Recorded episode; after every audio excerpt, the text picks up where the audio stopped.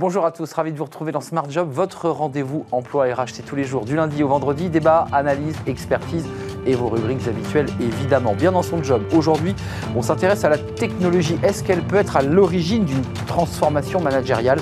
On va en parler dans quelques instants avec euh, Bernard-Marie Chiquet, fondateur de IGI. J'espère que j'ai bien prononcé, je lui poserai la question dans, quelques instants. Smart Philo, nouvelle loi américaine sur le travail forcé, c'est un sujet important avec des enjeux euh, importants. On en parlera avec Myriam de Gaudusson, avocate en droit social au cabinet Franklin. Puis dans le cercle RH, un grand entretien avec Estelle Sauva, directrice générale du groupe Alpha.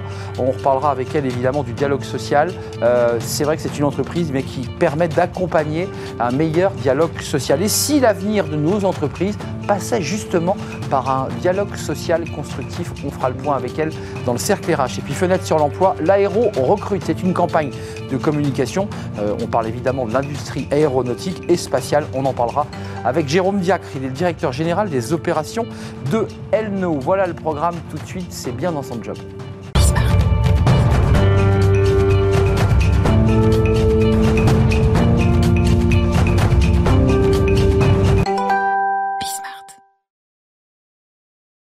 Bien dans son job, on parle de la technologie au service des managers. Ils ont besoin d'outils, ces managers, pour, euh, bah, pour piloter, accompagner euh, leurs collaborateurs et puis créer de la valeur. On en parle avec Bernard-Marie Chiquet. Bonjour Bernard-Marie. Bonjour Arnaud. On est ravi, de vous accueillir, fondateur de l'Institut IGI. IGI, oui. Ah, je l'ai bien dit. Très bien. Parce que c'est une version euh, internationale, évidemment. C'est ça. On va en parler avec vous dans quelques instants. Vous mariez de la technologie, un travail de recherche et évidemment des outils pratiques de formation qui accompagnent les, managers. On va en parler. Un mot sur vous et votre parcours que je trouve assez incroyable, parce que euh, au début de votre carrière, vous êtes entrepreneur, chef d'entreprise. Euh, vous allez diriger une filiale euh, de chez Volkswagen, vous allez créer votre entreprise. Qu'est-ce qui fait qu'aujourd'hui, 20, 30 ans, 40 ans plus tard, vous êtes redevenu entre guillemets consultant? Bah, tout est écrit depuis le début. J'ai commencé salarié, ça a duré trois mois parce que j'avais des initiatives, je voulais faire avancer les choses et on m'expliquait que c'était pas possible. Donc je dis ok c'est pas pour moi. Donc j'ai créé une entreprise et puis euh, voilà, le, comme je savais rien de conseils? De conseils parce que je savais rien, rien faire en fait. Donc euh, c'était plus facile, mais ça a bien grandi et puis euh, du coup j'ai été rapproché, je me suis rapproché de Ernst Young. Puis après Ernst Young s'est vendu à Capgemini, donc j'ai tout un parcours. Puis après Volkswagen, tout un parcours de, de management et de conseil. Et d'observation donc de la vie de l'intérieur d'une entreprise. J'étais dirigeant, j'étais dirigé, j'étais consultant et je me suis rendu compte dans tous ces dans ces trois postures qu'en fait j'étais moins bien que moi. D'où le virage après. Je me dis non, j'en ai marre, on doit pouvoir faire autrement. Vous décidez donc de, vous replonger dans le consulting à travers, là, cette fois-ci, un outil euh, qui marie plusieurs choses. De la recherche, c'est-à-dire vous partez d'une base de recherche, de la technologie, puis ensuite des outils pour les accompagner. C'est ça le, le, triptyque. Exactement, et ça fait maintenant depuis 15 ans que j'ai euh, fondé ce cabinet, de, cet, institut de recherche, et j'en suis à plus de 140, 150 entreprises que j'ai accompagnées, où là où j'ai beaucoup appris avec les, avec les clients. Et du coup, on peaufine la technologie. Institut de recherche, ça veut dire que vous avez quand même une base de data, vous avez quoi Des sociologues, vous avez des chercheurs qui vous font remonter, je dirais, des diagnostics Non, on les fait nous-mêmes. C'est vous qui les faites Absolument, absolument. Comment vous faites? Bah, Je vais chez les clients, j'écoute ce qu'ils ont à leurs besoins, et puis euh, je crée avec eux, et puis euh, au fur et à mesure... Euh, on avance comme ça. Et puis... Alors, vous inventez, c'est ça qui est intéressant, c'est qu'effectivement, c'est un, un, travail de sociologue. Hein. vous faites remonter de l'information, vous écoutez, vous notez, et vous dites voilà, les, les, grands sujets, les grands enjeux pour les managers, c'est ça, ça et ça. Ouais. Et en face, vous y mettez de la tech, euh, un outil. Euh, c'est quoi comme outil et il sert à quoi? Euh, C'est un outil assez simple. En fait, il y a plusieurs niveaux d'outils, mais l'outil technologique, c'est un logiciel euh, il y en a deux versions. Il y a Glassfrog qui vient des États-Unis. Hmm. Il y a Hola Spirit qui vient de, France, qu'on a aidé à, concevoir. En fait, ces deux logiciels, ça permet de répondre à l'équation. Euh, si je prends un exemple concret, je pense à une société. Euh, le patron voulait que tout le monde s'y retrouve.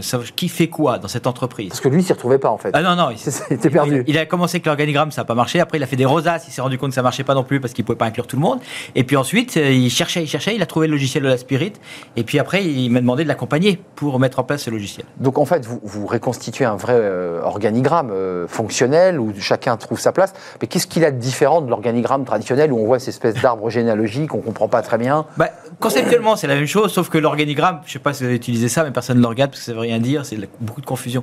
Donc là, le logiciel, il a l'avantage, c'est qu'il commence à définir des choses. Par exemple, on ne parle pas de fiche de poste ou de fiche descriptive de poste, on, parle de rôle. Ah, qu'est-ce que c'est qu'un rôle? Donc, par exemple, dans, dans l'institut dans lequel je suis, j'ai un rôle de conception de formation, puis j'ai un rôle de formateur. J'ai deux rôles. C'est deux petites entreprises qu'on va définir comme des petites entreprises qui sont au sein d'un écosystème qui, qui, euh, qui constitue l'ensemble de l'entreprise. Mais en fait, chaque manager, finalement, est un peu à la tête d'une petite PME euh, dans laquelle il a des missions particulières. C'est un peu ça l'esprit. Absolument. Bah, c'est-à-dire que les rôles conception, formation et formateur, si je, garde, je reste sur là-dessus, font partie d'une activité qui est l'activité de training, de formation. Et donc, on a un leader de cercle, qui est le, nouveau nom pour manager.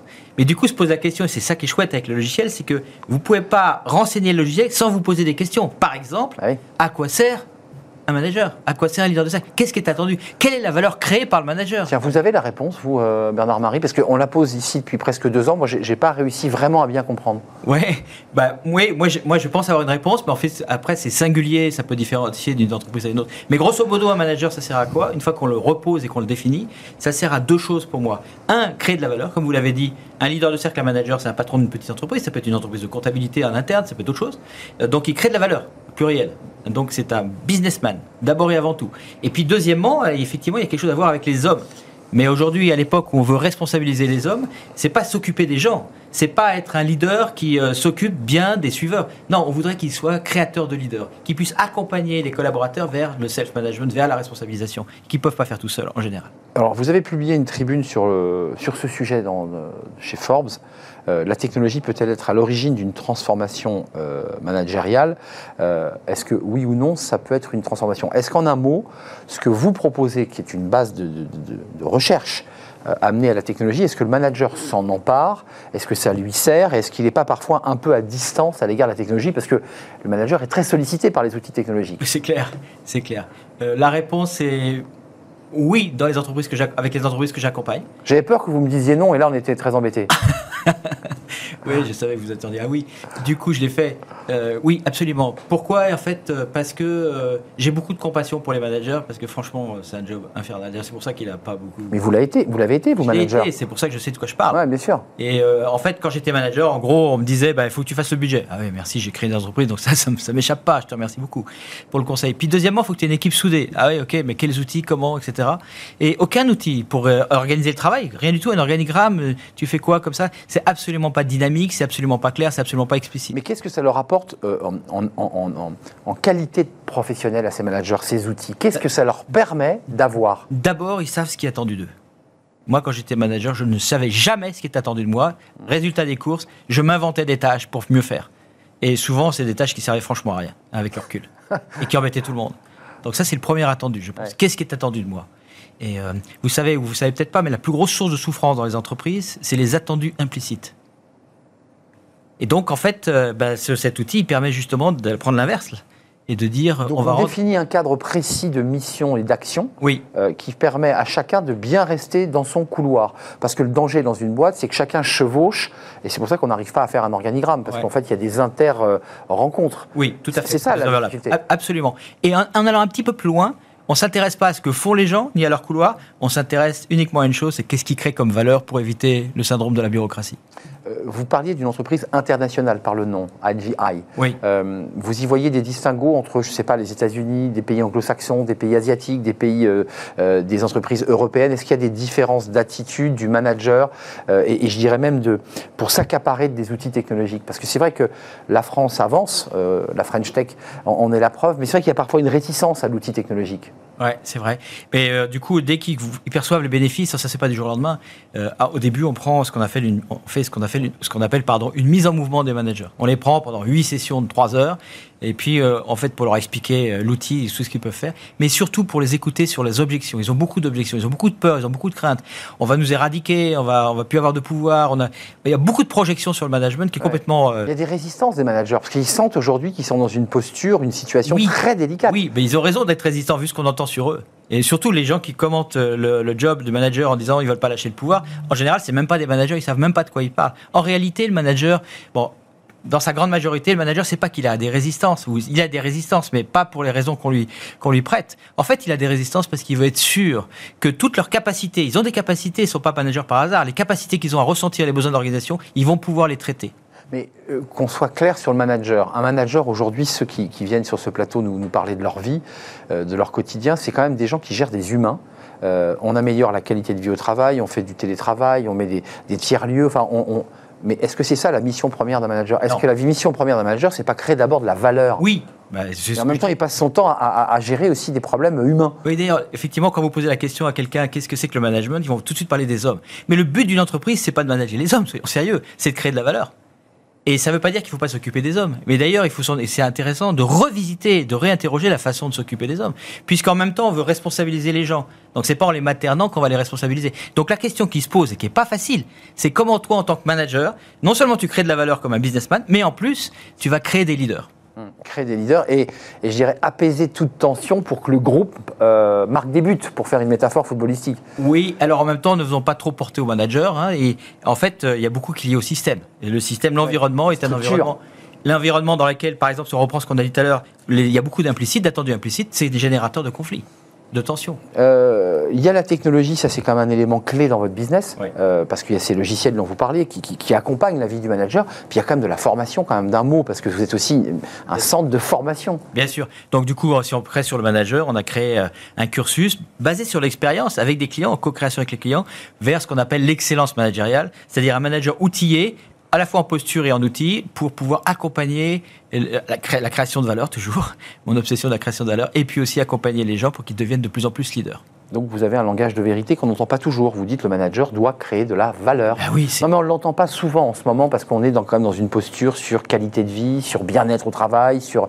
et on perd un peu la finalité de, l'entreprise. Ouais, c'est parce qu'on ne sait pas le traiter. Mon analyse de la situation, c'est parce qu'on ne sait pas le traiter. Hmm, très intéressant. Merci Bernard-Marie Chiquet, fondateur de l'Institut IGI, donc vous l'aurez compris, entreprise à vocation internationale, euh, de la recherche, de la formation et de la tech qui permet aux managers bah, d'y voir un peu plus clair sur leur propre euh, parcours euh, et environnement professionnel, parce qu'eux-mêmes sont un peu perdus. Merci d'avoir répondu à notre invitation, c'était un vrai plaisir de vous, accueillir.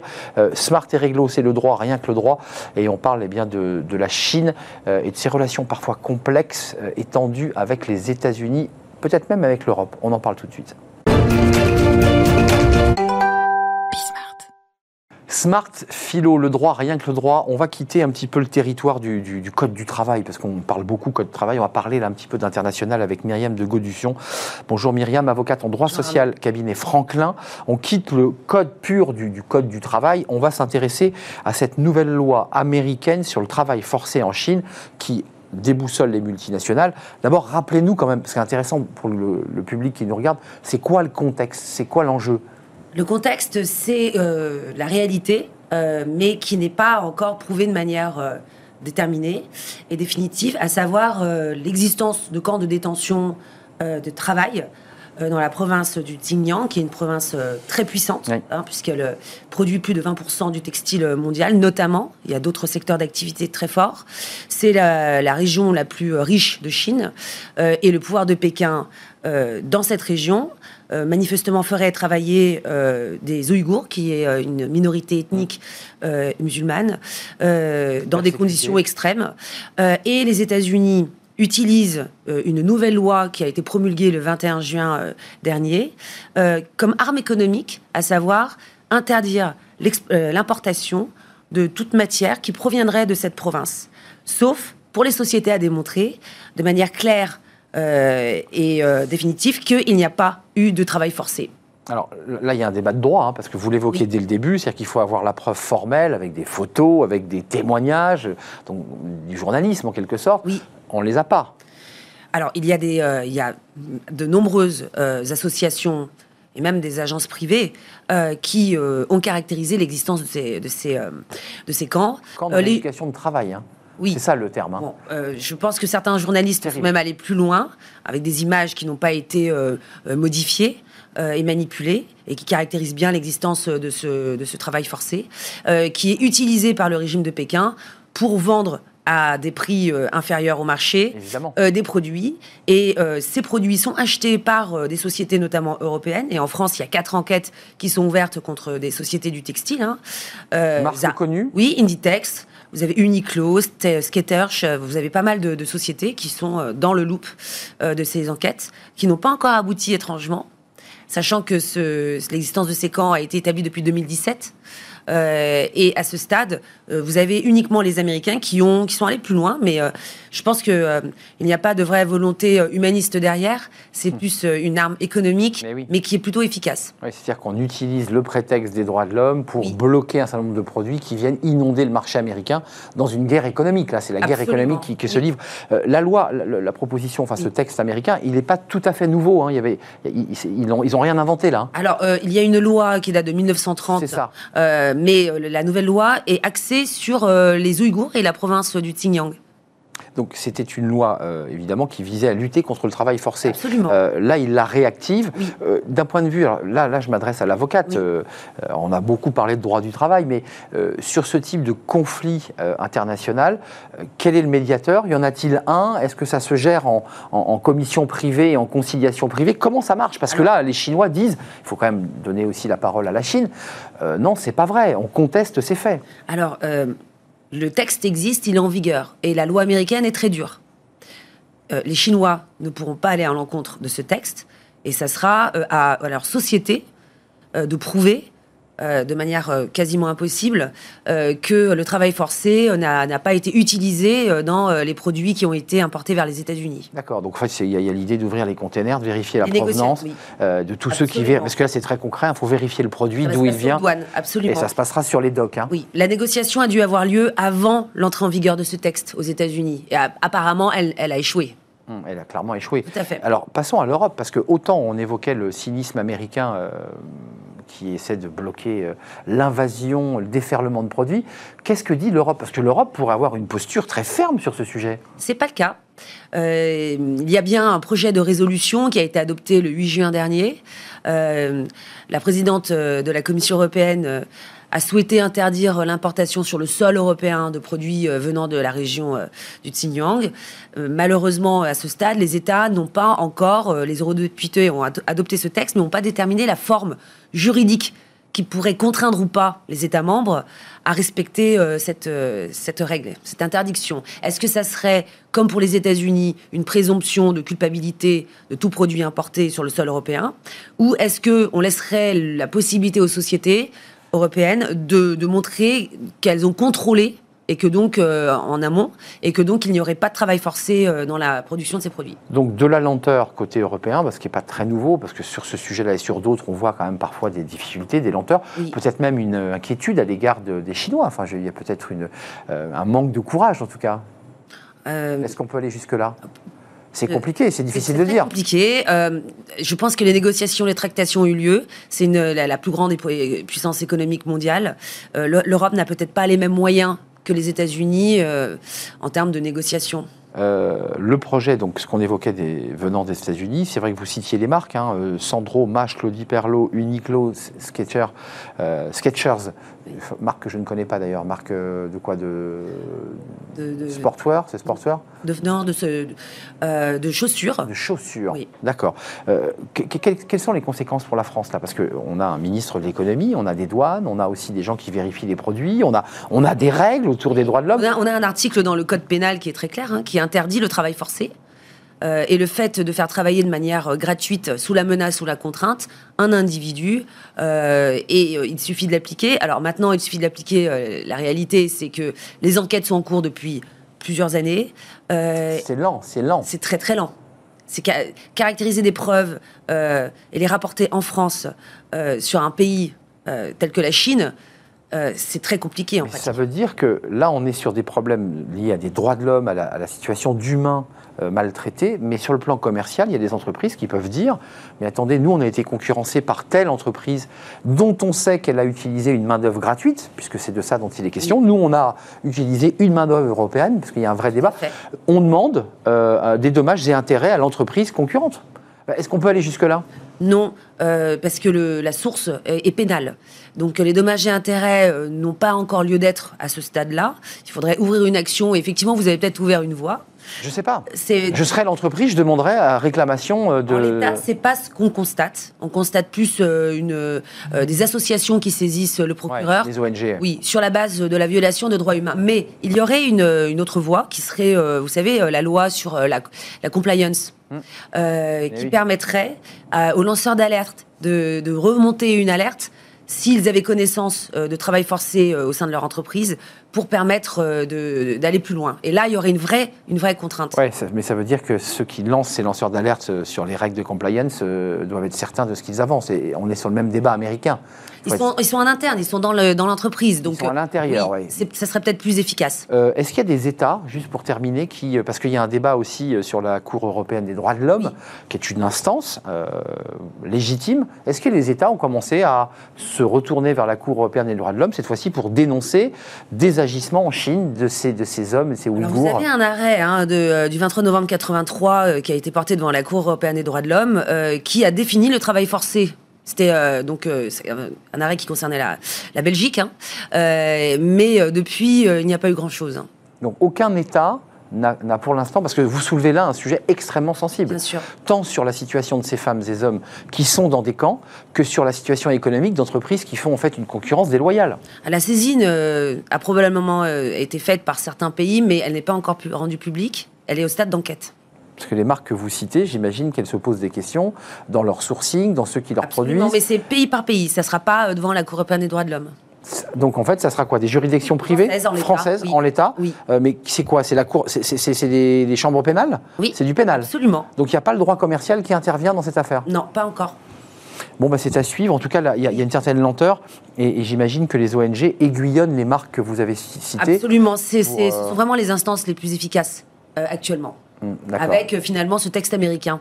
Et le texte américain, on l'a évoqué, il faut le redire, qui pour des raisons un peu commerciales essaie d'éviter bah, le déferlement de produits euh, chinois sur leur, sur leur sol. De, de faire la même chose, mais de manière un peu plus molle, comme vous l'avez dit. Un peu plus molle, comme souvent d'ailleurs à l'égard des États-Unis. American First en quelque sorte. Merci Myriam de Gaudusson, avocate en droit social, cabinet Franklin. J'espère qu'on suivra ce dossier de temps en temps pour suivre, voir où on en est exactement.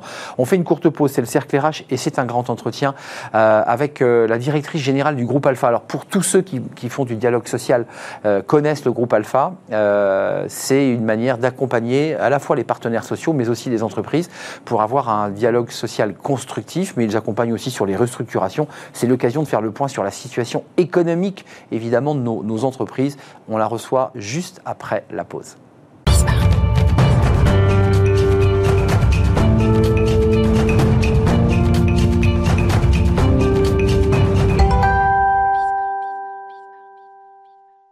Le cercle RH et un grand entretien aujourd'hui pour parler bah, du dialogue social, des restructurations, de la situation des, des, entreprises, avec une entreprise qui est au cœur de tous ces sujets, le groupe Alpha. Et on accueille sa directrice générale, Estelle Sauva. Bonjour Estelle.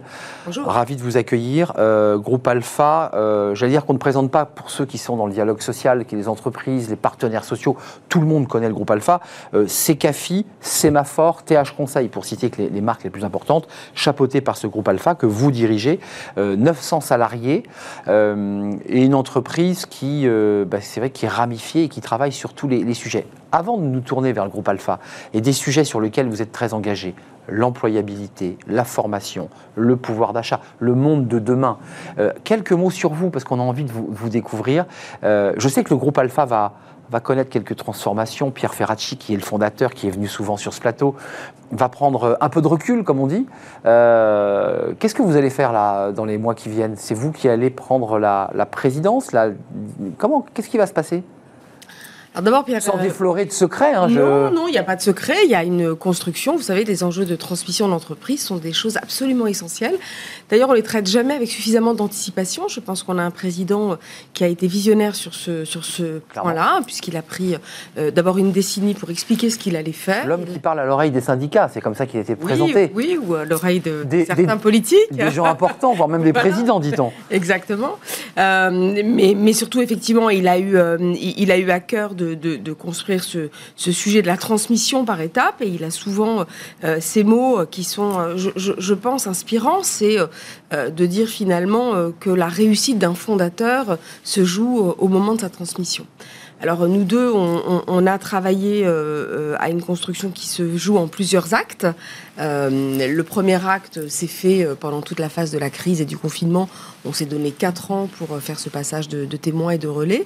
Et euh, un groupe Alpha qu'il a fondé il y a, il y a 40 ans, euh, eh bien il y a moi évidemment, dans, dans, dans qui marche euh, dans les pas de, de Pierre Ferracci, mais avec euh, tout un collectif qui m'accompagne, 900 salariés, des consultants, beaucoup de managers mais aussi euh, euh, il faut savoir que ce groupe est, tenu euh, par son management d'un point de vue de l'associat. Donc ça veut dire que nous sommes tous co-contributeurs de, de, de, cet édifice et, et, ça embarque aussi, aussi les salariés. Donc notre enjeu, ce sera bien sûr de maintenir cette indépendance et pour ma part une immense responsabilité que de guider euh, les pas futurs de ce groupe. Ce sera dans quelques mois. Euh, avant de nous tourner vers Alpha et, tous les sujets qui nous attendent, qui sont des sujets importants pour les salariés et les entreprises, un petit mot parce que ça on ne le sait pas. Euh, le CPF est connu, je, faisais une blague mais je, le pense, presque autant que McDo. C'est-à-dire que CPF, il n'y a pas un salarié qui, n'a pas entendu parler du CPF. Et ce qu'on ne sait pas, c'est que vous êtes à l'origine de ce CPF, de, ce compte personnel de formation. Euh, C'était le DIF auparavant, on a le CPF qui est un compte qu'on peut consulter, on sait qu'on va avoir 3 000, 4 000 euros à disposition pour se former. C'est en direct.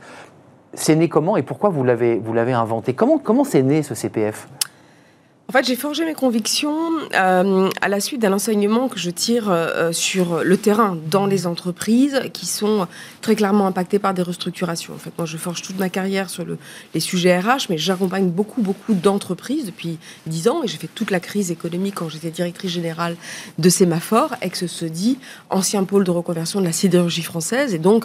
Euh, Énorme dossier. Euh, donc, de 2008, toute la crise économique pendant, pendant, pendant presque dix ans, je vais consacrer une part de ma vie avec mes équipes, avec de nombreux chefs de projet, des gens complètement impliqués sur la question de l'accompagnement des personnes impactées par les restructurations sociales, par euh, des restructurations qui sont assez fortes. Et au cours de cette décennie, inutile de vous dire combien les entreprises ont été marquées. D'abord parce qu'on était dans une politique d'austérité importante, que les faillites allaient bon train en deux épisodes, hein, 2008 enfin 2009 et, 2011, euh, et ça s'est poursuivi. Euh, et donc je vais accompagner aussi des fermetures euh, d'usines sur la question du, très douloureux, c'est marquant, des usines très connues, des sujets très notoires en France. Et donc, évidemment, je vais forger ma conviction sur la façon dont on s'assure que l'ensemble de ces gens qui sont sur des territoires reculés, dans des territoires, des villes, des auront petites une deuxième vie, quoi. auront une deuxième vie bah professionnelle.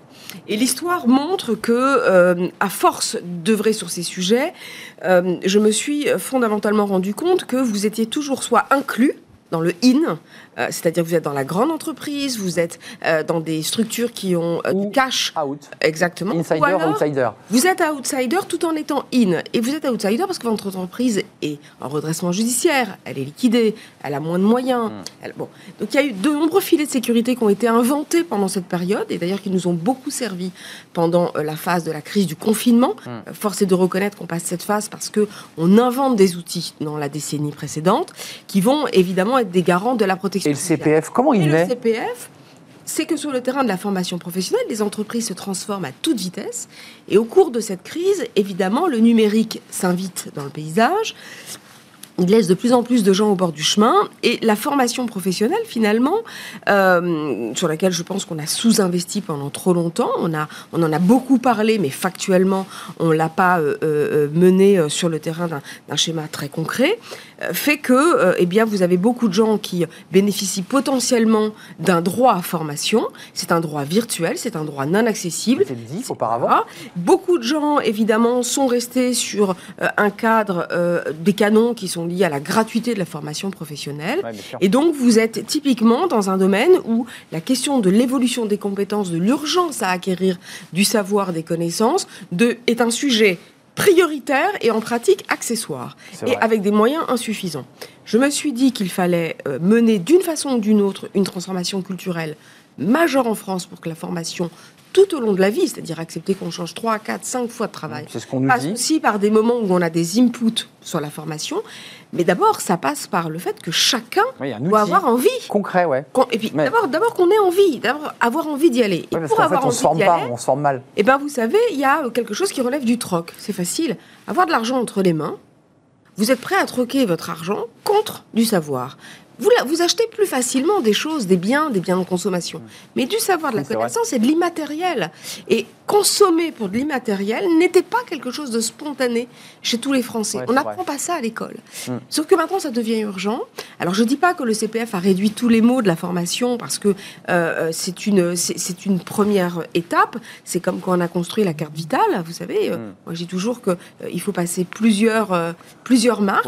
Première étape, premier moyen, ça demandera à être régulé, ça demandera à être organisé. On individualise en tout cas.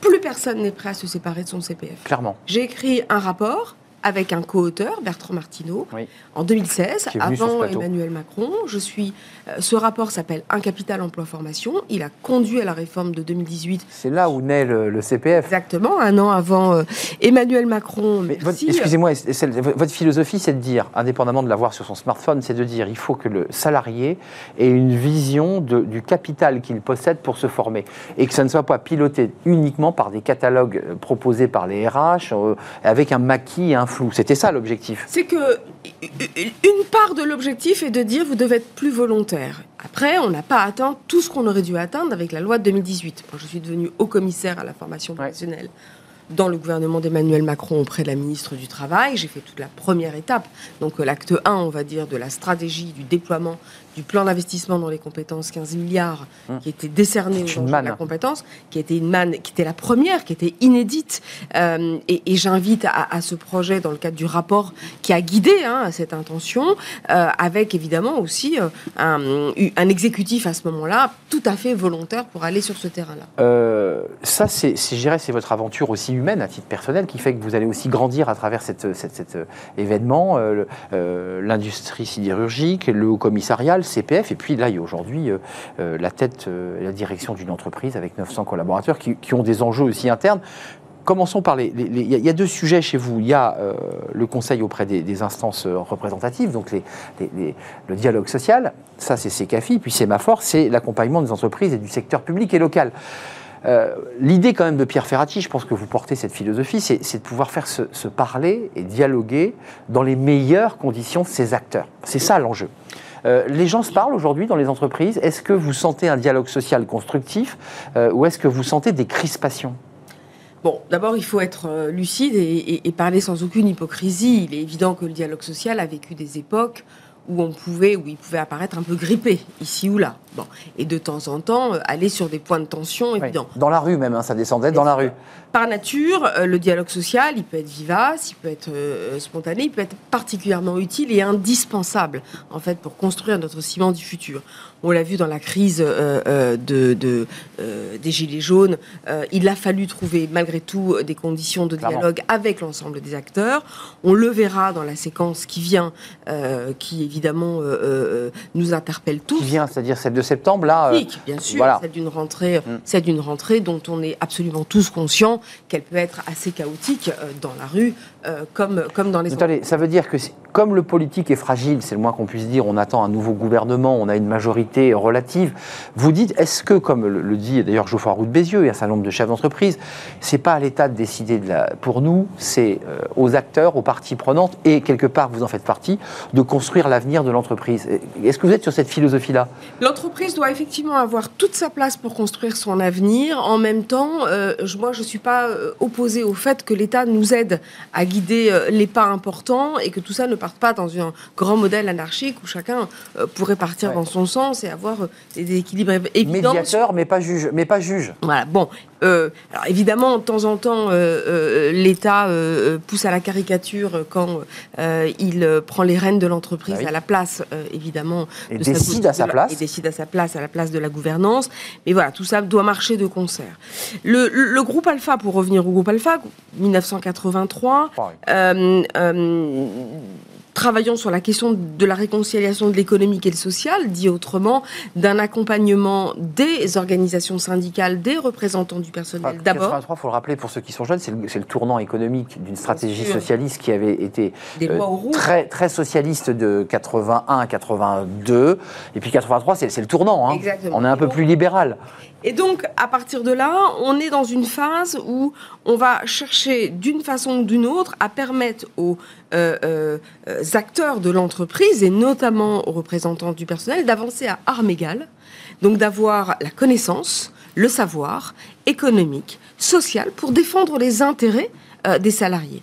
Le, groupe Alpha, son originalité, son atypisme, et c'est vrai qu'on est assez unique en la matière, c'est qu'on s'est développé autant pour apporter un conseil de qualité, ah de savoir pour les représentants du personnel, que... dans les CSE, les CSSCT, etc., que les entreprises, et enfin pour les salariés, donc dans les entreprises pour les directions d'entreprise, mais également en, accompagnement en accompagnant les salariés. Et toute cette approche d'une chaîne de l'emploi où on intervient pour faire parler les acteurs, les parties prenantes, on accompagne les acteurs du secteur public, du privé, euh, des et, et, sur quoi on agit? En fait, on agit sur des transformations, sur des évolutions tout à fait concrètes. Parce qu'on vous appelle, on dit il faut venir, et là on a un souci, il faut, faut être là. Alors, notre expertise en tant qu'acteur du conseil, de l'audit et de l'accompagnement, on l'a développé à travers des expertises sectorielles très fortes. On connaît très bien les secteurs d'activité en France, ces territoires. On a œuvré sur les enjeux également de l'accompagnement pour développer ou relocaliser en France, pour développer euh, euh, la revitalisation des territoires. Ça, c'était il y a 20 ans euh, à, peu près. et, puis, et puis aujourd'hui, on, on, œuvre évidemment sur le conseil aux transformations d'entreprise. On œuvre sur la question des singularités professionnelles. On est composé euh, on, accompagne aussi les temps difficiles des entreprises eh pour être certaine qu'elles rebondissent. Des restructurations. Hein. Des restructurations sociales.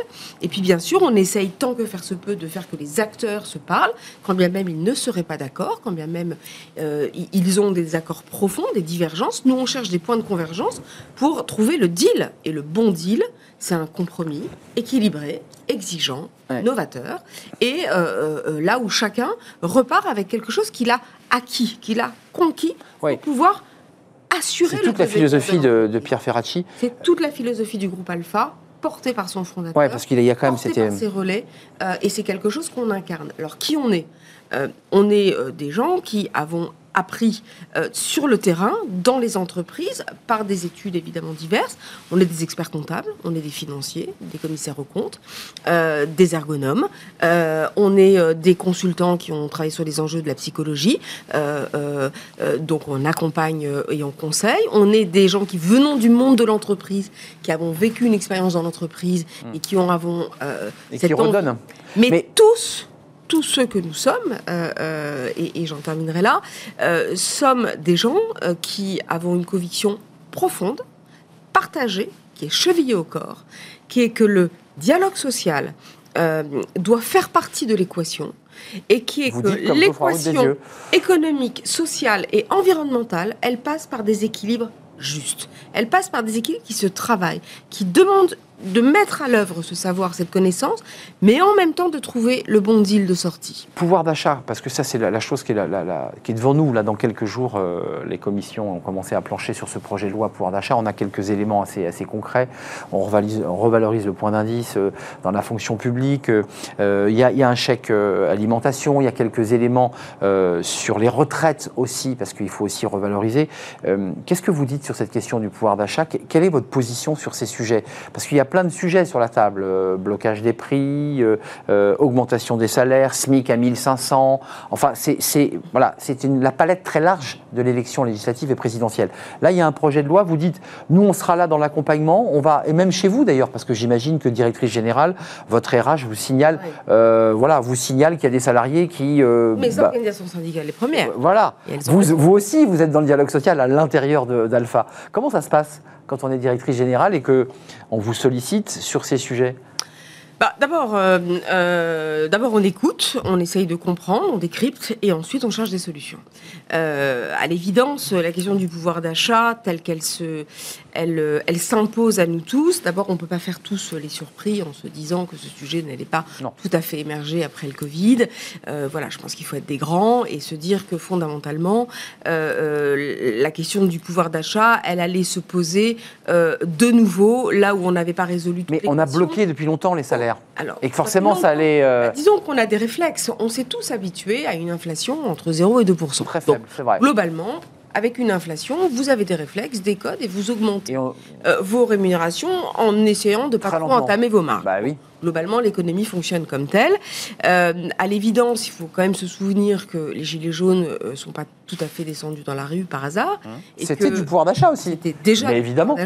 C'est sûr qu'ils se sont réveillés euh, d'abord sur les enjeux de la taxe carbone, mmh. mais, bonnet rouge sur l'écotaxe, mais avant tout, c'était un Mais c'est un lien au pouvoir d'achat. Et on ne peut pas reprocher à des gens qui sont dans l'économie aujourd'hui installés, fragilisés, de demander un, d'avoir une vie décente suffisante et d'avoir les moyens, évidemment, de payer son loyer, son énergie ou son alimentation. Et mmh. quand on sait qu'un FRA de SMIC, tout ça prend 80% de la rémunération, ça laisse pas beaucoup de marge de manœuvre pour une économie française qui est quand même très tournée vers le loisir, le tourisme, le bien-être. Bon, raconter tout ça, ça suppose que tout le monde y ait un peu accès. Mais vous Donc il y, a il y, a une demande criante sur ce terrain-là.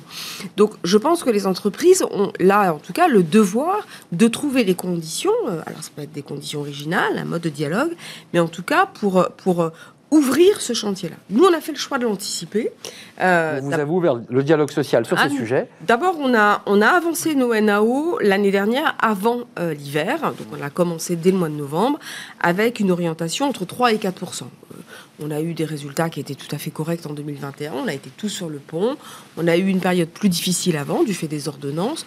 Donc, on avait, euh, on, avait quand même le devoir de, de, de Donc À l'époque, on n'était pas encore au 5, euh, au 5 d'inflation. Hein. Mais on a décidé, effectivement, de donner une impulsion forte, des signes forts, euh, sous aussi l'impulsion d'un dialogue social très tonique, hein, qui, qui nous a amené à, cet atterrissage. Donc, la direction ne fait jamais totalement le chemin seul. Elle est aussi un peu stimulée par, par, par son dialogue social. Et c'est la force de, ce sujet.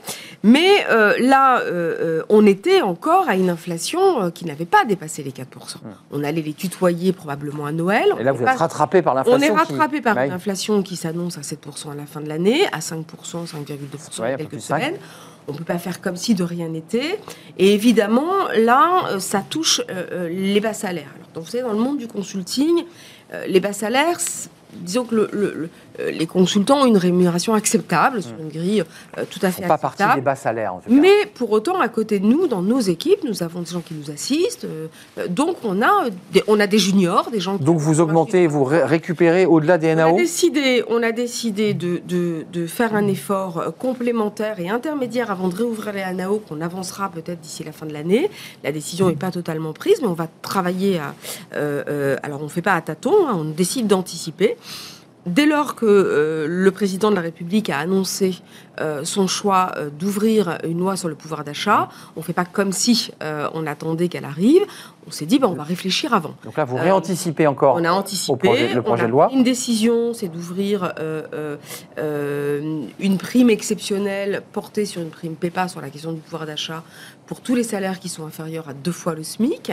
Euh, on a fait un choix graduel de façon aussi à, compenser plus fortement sur un, mois exceptionnel en plein milieu d'été euh, qui permettent évidemment de, compenser cette crise sur l'énergie. Mmh. Les entreprises ont plein de façons de pouvoir réfléchir à la question. Il y a mille, il y a mille outils. Hein. Il n'y a pas forcément que la prime PEPA. On trouve que le véhicule est intéressant, mais on aurait pu réfléchir à un véhicule sur euh, l'accompagnement au déplacement entre mmh. des villes éloignées et le lieu de travail on aurait pu réfléchir à des avances sur primes facilitées. On peut réfléchir à des modèles euh, divers et variés, en réalité, pour accompagner le pouvoir d'achat. Estelle Sauvage, il nous reste peu de temps. Euh, pour le dire, vous êtes au, plus près de ces entreprises et de ces partenaires sociaux. Vous êtes vraiment au cœur de ces sujets. Est-ce que vous craignez une rentrée difficile pour les raisons que j'évoquais tout à l'heure, un pouvoir législatif euh, complexe, pour ne pas dire faible Est-ce que tout cela ne va pas se régler dans la rue et vous aurez un rôle important à jouer? Est-ce que la rentrée s'annonce chaude? Bah, euh, je ne veux pas jouer les Cassandres, mais euh, les ingrédients sont explosifs. Euh, et là, pour le coup, on est beaucoup à le reconnaître, euh, à le sentir. On, pressentait évidemment cette montée assez risquée d'une société française complètement éclatée, fragmentée. Hier, euh, on, en parlait en, dénommant les petites villes versus les grandes villes. Mmh. Moi, je pense qu'aujourd'hui, euh, tout ça s'est traduit dans les élections, avec une France éclatée entre les petites villes qui d'ailleurs ont plutôt le sentiment d'être exclues mmh. et donc ont été vers le Rassemblement bah national là où vous avez une économie de l'intérieur, celle qui est plutôt installée, positive dans les grandes villes, dans les métropoles, et qui, à 77%, sont des cadres, ont été votés Emmanuel Macron. Donc vous voyez bien que cette fragmentation de la société française, elle s'est traduite dans les urnes. Et une poussée de, la, gauche euh, extrême. Elle reste euh, établie par ailleurs sur un, sur un, euh, sur un en tout cas sur, sur, un contexte qui est extrêmement fragile entre une quête du pouvoir d'achat et une réduction des inégalités euh, sociales en France attendue de tous. Donc, la quadrature. Vous avez une part de la société française qui pousse à plus de dépenses publiques. Elle veut plus de santé, elle veut plus d'éducation, elle veut plus de formation, elle veut plus de sécurité. Dépenses publiques euh, en danger, hein, warning là. Qu'on gère l'écologie. Et de l'autre, une autre qui dit, mais attendez, on n'a plus un euro dans les caisses, on a atteint les signaux. Euh, Ah là, on a dépassé les, les Euh, signaux. ouais. je- le- Les le taux remontent. Le, le patronat s'en exprime. Euh, beaucoup de politiques commencent à arriver sur ce terrain-là en disant on a atteint la ligne rouge. Donc je pense que les ingrédients sont explosifs. Et autour de ça, évidemment, euh, bah, le gouvernement va devoir euh, engager à grande échelle, à grande échelle, un dialogue, une concertation, sans que ça ait été jusqu'ici une méthode qu'il a Non. réellement empruntée et qu'il incarne. Donc il est déjà taxé avant même d'aller sur ce terrain de jeu, et vous voyez bien... en Vous pensez qu'il peut aller jusqu'à la grande concertation euh, A-t-il le choix? bah, Le Conseil national de refondation a déjà disparu du, du vocabulaire. Et du... Pas encore. Non, il existe encore, il est suspendu, d'accord. 24 heures. Va- ouais, ok, donc on va attendre, parce que là, on ne sait plus trop où est passé ce. Conseil national de Mais la bon, refondation. donc, globalement, il voit bien que c'est pas le véhicule qui peut embarquer comme tel, d'abord parce qu'il y a d'autres instances, et ces Bah oui. instances existent. Le CESE, par exemple Le CESE. Donc, euh, je pense qu'il ne faut pas euh, insulter les, les- les Oui. acteurs en présence. Ils sont là, ils ont des places, c'est déjà installé, il faut aller vite. Donc, le vrai sujet, c'est la méthode qu'il doit emprunter. Et je pense que le quinquennat précédent, euh, en tout cas son premier quinquennat, a probablement, euh, euh, et, et j'en étais pour la première Ah oui. séquence, je suis partie Haut de commissaire. et au commissaire. Donc, je- j'ai fait un 15 mois, je suis restée réellement en politique moins, moins d'un an euh, sur ce terrain-là, avec des désaccords profonds d'ailleurs sur le manque d'horizontalité. On a. Mais C'était très, très, très vertical euh, et jupitérien. Hein. j'étais sur la formation professionnelle, donc forcément, Ah oui. vous œuvrez avec les régions, vous œuvrez avec les élus. Ah bah là, il faut être sur dialogue social. Bon, force est de reconnaître que ma méthode. Donc vous vous sentez mieux chez Alpha, j'ai le sentiment, Bah, dans, la manière de... Déjà chez Alpha, Oui, je suis rentrée chez Alpha. je suis revenu chez vous, en euh, fait. Chez moi. Euh, mais évidemment, la question du dialogue social, ça demande de la méthode. Euh, ça demande de, de- de traiter les urgences avec un poil d'anticipation, mais donc aussi un poil d'écoute. Et là, euh, Oui, il moins va. Bon, là, il va être confronté à cette réalité. Euh, donc, le risque de voir ou pas des mouvements s'accélérer, bah, regardez Outre-Rhin, euh, XG Metal, euh, 80 000 Exactement. personnes dans l'acier sont déjà dehors sur la question du pouvoir d'achat. Donc, En en, réalité, il va pas pouvoir le faire seul. Il va devoir réussir son passage sur le pouvoir d'achat. Il va devoir faire un compromis, probablement lâcher. Certains disaient qu'il fallait qu'il mette une barre à gauche, ben, quelque part. Hmm. Par la parti force des choses. par la force des choses, il n'aura pas le choix que d'y aller. Et donc, ce- ce- cette, cette première étape du pouvoir d'achat est absolument essentielle. Il a le, de- il a le devoir. Hmm. Elle donnera un signal fort de la couleur et de l'attitude du, du je président. ne dis pas que ça, ah, ça apaisera tout, mais Oui, quelque part, ça permet de mettre en condition ce deuxième Une ambiance, exactement, une attitude. pour pouvoir commencer les travaux de fond. Oui, bien sûr. Parce que évidemment, il a des réformes majeures à conduire euh, et de trouver le juste tempo. Euh, et je Mm. suis pas sûre d'ailleurs que la précipitation elle est sur le terrain des retraites, cette entrée un peu brutale en la matière euh, avant, avant, enfin, avant, avant le tour des présidentielles était était la meilleure façon de Oui. poser l'équation Certains ont parlé de sociale maladresse. pour, pour le pays. Ouais, de poser la retraite à 65 ans comme un, un cap défini, euh, intangible, euh, c'est un vrai sujet. Merci Estelle Sauva d'être venue nous éclairer. La rentrée ça sera chaude, hein. je, je- je retiens quand même cette, euh, cette inquiétude. Je- Les ingrédients sont explosifs. Merci, mais un explosif à suivre. Vous viendrez nous en reparler évidemment. Directrice générale du, du groupe Alpha, 900 collaborateurs, euh, avec des choses qui vont évoluer dans, dans le trimestre de la fin d'année 2022, pour, pour- pour le dire simplement. Ah, ça c'est pour les 40 ans. C'est pour les 40 ans. Voilà, il se passera des choses. Merci d'être venu nous rendre visite. Merci. Euh, on parle de recrutement. Tiens, c'est une bonne nouvelle dans l'aéronautique. L'aéro recrute, campagne de communication. On a beaucoup parlé de la crise dans l'aéronautique. Et bien, l'aéronautique recrute et on en parle tout de suite dans Fenêtre sur l'emploi.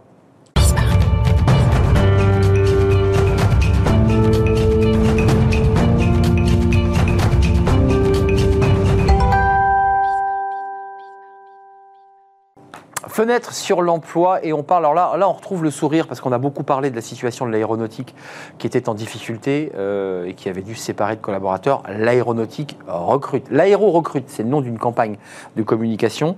Euh, 15 000 postes euh, et plus de 6 000 postes en alternance et on en parle avec l'un des acteurs de cette filière, Jérôme Diacre. Bonjour. Merci d'avoir répondu à notre invitation. Vous êtes directeur général des opérations de Elno. Alors Elno, euh, vous auriez pu représenter Airbus ou, ou les, ou les- Mais vous êtes un équipementier, vous y tenez beaucoup, pas un sous-traitant, mais un équipementier. Et Exactement. une très belle euh, PMI de 70 collaborateurs, du très haut niveau, de la haute technologie. Et vous êtes un équipementier pour, euh, pour, les, pour les avions, en fait. hein. Exactement, oui. Notre, euh, notre spécialité, c'est, euh, je dirais, l'acoustique en, en environnement sévère. Hein, et au travers de ça, effectivement, on travaille depuis de nombreuses années avec Airbus, on travaille aussi avec Dassault. Réduire le bruit. Et nous sommes euh, effectivement une des sociétés qui euh, fournissons en première monte, d'ailleurs, un Airbus, même si l'entreprise est de petite taille, malgré tout, on est en première monte parce qu'effectivement, on n'est pas vraiment. Première monte, vous êtes en première ligne. Hein, vous, C'est-à-dire, on est en première ligne. apportez vos, vos- Et, et- exactement, et on vient euh, mettre des équipements qui aident le pilote à communiquer avec les, les passagers. C'est tout le travail de son. euh, Le travail de son, la, la prise de son, donc les micros mains, également des cellules qui sont intégrées dans les masses respiratoires des avions, tout simplement, en cas dépressurisation. dans les masses respiratoires des, des avions. J'a- J'adore ce mot. Le GIFAS, hein, qui est le- la structure hein, qui organise cette campagne, parce que c'est important, après avoir eu euh, évidemment des, des, des moments difficiles, hein, quand les avions, on se souvient de ces images clouées au sol, on nous disait même que l'aéronautique était terminée. L'aéronautique n'est pas mort. Enfin, vous, euh, vous, vous le confirmez, non Parce qu'on l'a beaucoup lu, ça. Tout à fait, non, non, mais l'aéronautique, ça. Pour des ça- raisons politiques, hein, vous vous rappelez ça, ça repart aujourd'hui. Le Très fort. C'est une filière de, de- de plus de 400 Oui, entreprises. d'Airbus jusqu'aux équipementiers, Exactement, sous-traitants. d'Airbus jusqu'aux équipementiers. Et là-dedans, on trouve euh, des entreprises de toute taille euh, et avec des métiers aussi très originaux. C'est-à-dire que euh, on va, euh, dans le cadre de cette campagne, l'aéro-recrute, hein, parce qu'il y a vraiment des besoins. 15 000, on hein, c'est le chiffre. C'est 15 000, 15 000 CDI et 6 000 6 000 alternants. hein. Voilà un petit peu le, programme, les ambitions de ce programme, au travers d'un site web qui s'appelle l'aéro-recrute. Et on va donc euh, euh, promouvoir, je dirais, tous les types de professions qu'on peut être amené à, engager. Ça va très très loin. Euh, Jérôme Diac, qu'on soit bien précis, est-ce que ce n'est pas des, postes qu'on compense? Parce qu'en fait, il y a eu des départs. Euh, là, vous nous dites 15 000. Il y, a, il y a aussi des gens qui vont revenir, puisqu'en fait, on se souvient d'Airbus, hein, qui disait Je suis obligé de me séparer euh, de On a collaborateurs. connu une- deux années effectivement difficiles, tout le monde s'en C'est pas du rappelle. plus, hein, c'est pour remettre. euh, Aujourd'hui, ça redémarre. C'est pas du plus, mais c'est aussi de nouvelles orientations. Hum. C'est-à-dire que demain, qu'est-ce qu'on fait aujourd'hui? On doit fabriquer les avions qu'il faut mettre en œuvre actuellement, mais il faut aussi préparer les avions de demain. Oui. Les avions de demain, c'est du digital, ouais. c'est de la connectivité, c'est également tout ce qui est euh, le vert, donc la décarbonation. Donc ça veut dire travailler sur le moteur. Exactement, on travaille sur le moteur, mettre de la technologie, de plus en plus de technologie, faire de l'innovation. Donc il y a toute cette filière qui est euh, d'un côté des métiers très originaux. Euh, je pense, en ce qui nous concerne, par exemple, nous nous faisons du câblage fin. C'est pas toujours facile de trouver des opérateurs, des personnes capables de faire du câblage fin. Et là, ça nécessite de la formation. Donc on, est- on prend des collaborateurs, on les forme, on les apprend, on leur apprend. C'est quoi la formation de base Excusez-moi. Pour, pour, euh, Qu'est-ce que vous demandez de base Il n'y a pas de Pas- formation, de base. Quelque part, Il faut avoir être très méticuleux, Exactement. parce que c'est des câbles, enfin c'est des Tout- tout à fait. micro-câbles On est très vraiment fins. sur hein. du câblage très fin, donc quelque part, on a besoin d'opérateurs qui soient des gens Oui. qui sont euh, précis, Méticuleux. dans leur- métier, méticuleux, Ouais. et on va leur apprendre les rudiments Oui, parce du que le petit métier, fil coûte les cher, règles hein. du métier. Exactement. Euh, Il y a d'autres domaines dans les sous-traitances, de, de- de, euh, je dirais, d'aéronautique. euh, on, on trouve d'autres métiers que nous nous n'avons pas dans notre entreprise, mais qui sont aussi très très très très très spécifiques, comme la chaudronnerie, par exemple. Là, on est vraiment dans un domaine où euh, régulièrement, j'entends parler de ce sujet au sein du GIFAS, parce que il est difficile de trouver des, des, des, des, des- vous- personnes formées pour ce type de métier. tant sur le- les câbleurs qui travaillent sur des fils qui vont faire passer la communication, donc c'est des fils très très fins, euh, qui sont incroyables, c'est effectivement et qui qui vont re- rentrer dans une, un câble plus gros. Euh, autant le chaudronnier, on sait pourquoi il y a un problème. Euh, c'est parce que les formations initiales n'orientent plus de, de jeunes euh, hommes et femmes d'ailleurs vers ces métiers. Enfin, je veux dire, il y a un vrai problème de sourcing qui, Oui, qui- vous fait. percute directement. Exactement. C'est un vrai problème de sourcing.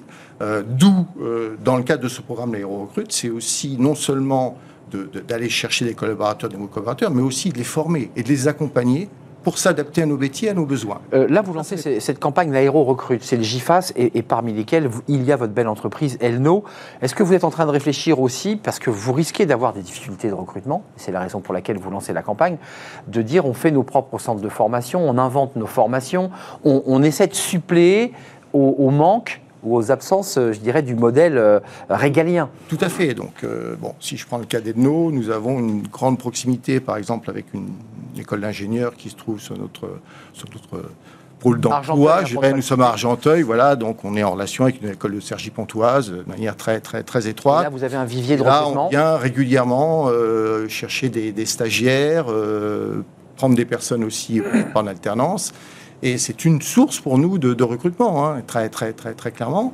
Euh, je sais que euh, sur le pôle euh, sud de la France, au niveau de Toulouse, Ah là, ils ont, tout le pôle Airbus. ils ont, voilà, ils ont organisé effectivement des formations spécifiques pour certains certaines euh, modes d'emploi où on ne trouve Enfin- pas les compétences et où on, va, on doit rechercher des personnes particulières qu'on va, qu'on va les former. Moi, hein. je trouve C'est ça assez incroyable, Jérôme Diac, parce que euh, quand, on, quand on connaît un peu le, le bassin de Toulouse, les gens couraient déposer leur CV chez Airbus. Justement. Enfin, je- je- et là, vous êtes obligé de faire une campagne de communication. Mais qu'est-ce qui se passe?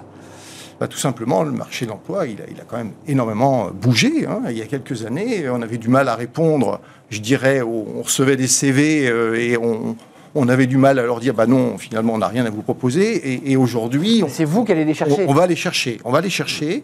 On veut aussi montrer l'attractivité de tout ce secteur d'activité. hein. Euh, c'est un secteur hein, qui, qui est- fait, qui- qui fait rêver. Euh, on vole.